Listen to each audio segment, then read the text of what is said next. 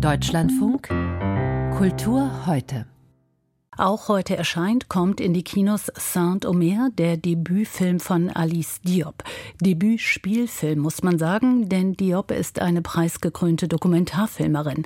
Bislang hat sie sich unter anderem mit der Pariser Banlieue oder den Selbstbildern migrantischer junger Männer beschäftigt. In Saint-Omer steht eine Frau im Mittelpunkt der Geschichte. Eine Geschichte, die es bei, wie es bei Filmen immer so schön heißt, auf wahren Begebenheiten beruht. Saint-Omer liegt die sogenannte Kabul Tabu-Affäre zugrunde. Eine Affäre, die 2013 für viel Wirbel in Frankreich sorgte. Eine Affäre, die auch Alice Diop im Gerichtssaal verfolgt hat und die nun eben auf der Leinwand zu sehen ist. Der Film hat den großen Preis der Jury in Venedig gewonnen und wurde von Frankreich für die Oscars eingereicht. Katja Nikodemus hat den Film für uns gesehen. Frau Nikodemus, worum geht es genau bei dieser Affäre?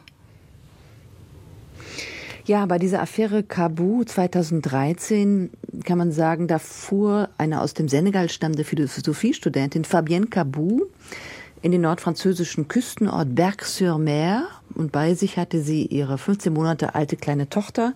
Sie mietete sich damals in ein Hotel ein und sie erkundigte sich nach den Gezeiten. Und am nächsten Abend ging sie ans Meer und sie ließ den Kinderwagen mit ihrer Tochter am Strand stehen und das Kind ist dann ertrunken in der heranrückenden Flut.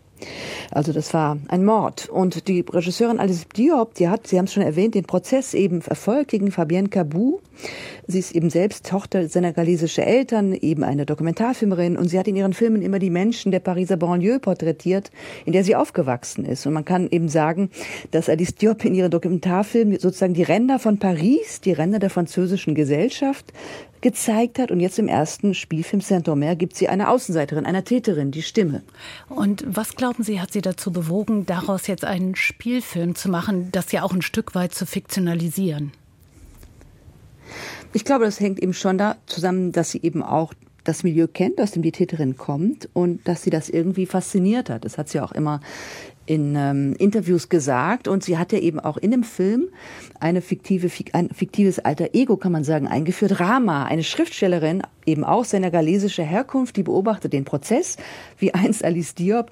Und diese Schriftstellerin, diese Filmfigur, die will einen Roman über die mythische Kindsmörderin Medea schreiben. Und deswegen fährt sie eben nach Saint-Omer, sitzt da wie Alice Diop im Gerichtssaal.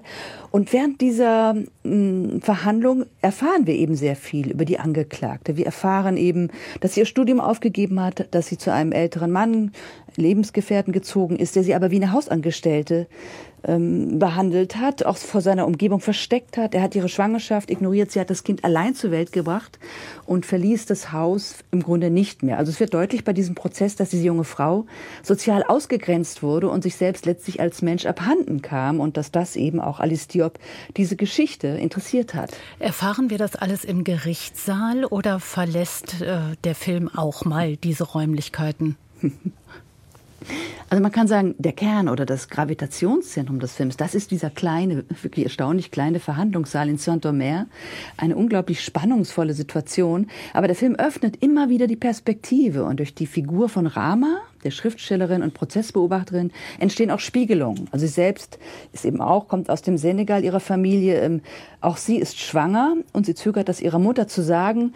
Also der Film eröffnet immer wieder neue Perspektiven, auch sozusagen migrantische Perspektiven und weibliche Perspektiven. Jetzt muss man auch wissen oder sagen, dass Alice Diop das Drehbuch ja nicht alleine verfasst hat, sondern sie hat es zusammen mit der Schriftstellerin Marie mhm. Ndiaye geschrieben. Die hat vor ein paar Jahren einen Roman über eine Kindsmörderin verfasst. Damals Damals hieß es, das ist ein Thriller und ein Gesellschaftsroman. Kann man so auch den Film von Alice Diop einordnen?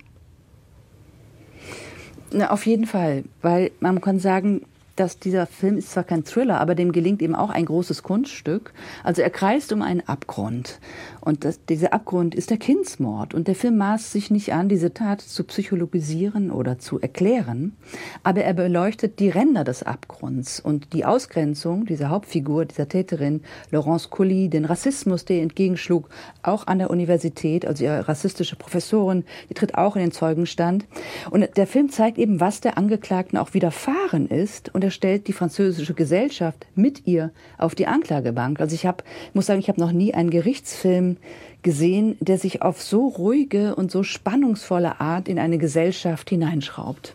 und nicht versucht, die Frage zu beantworten, warum hat sie das getan?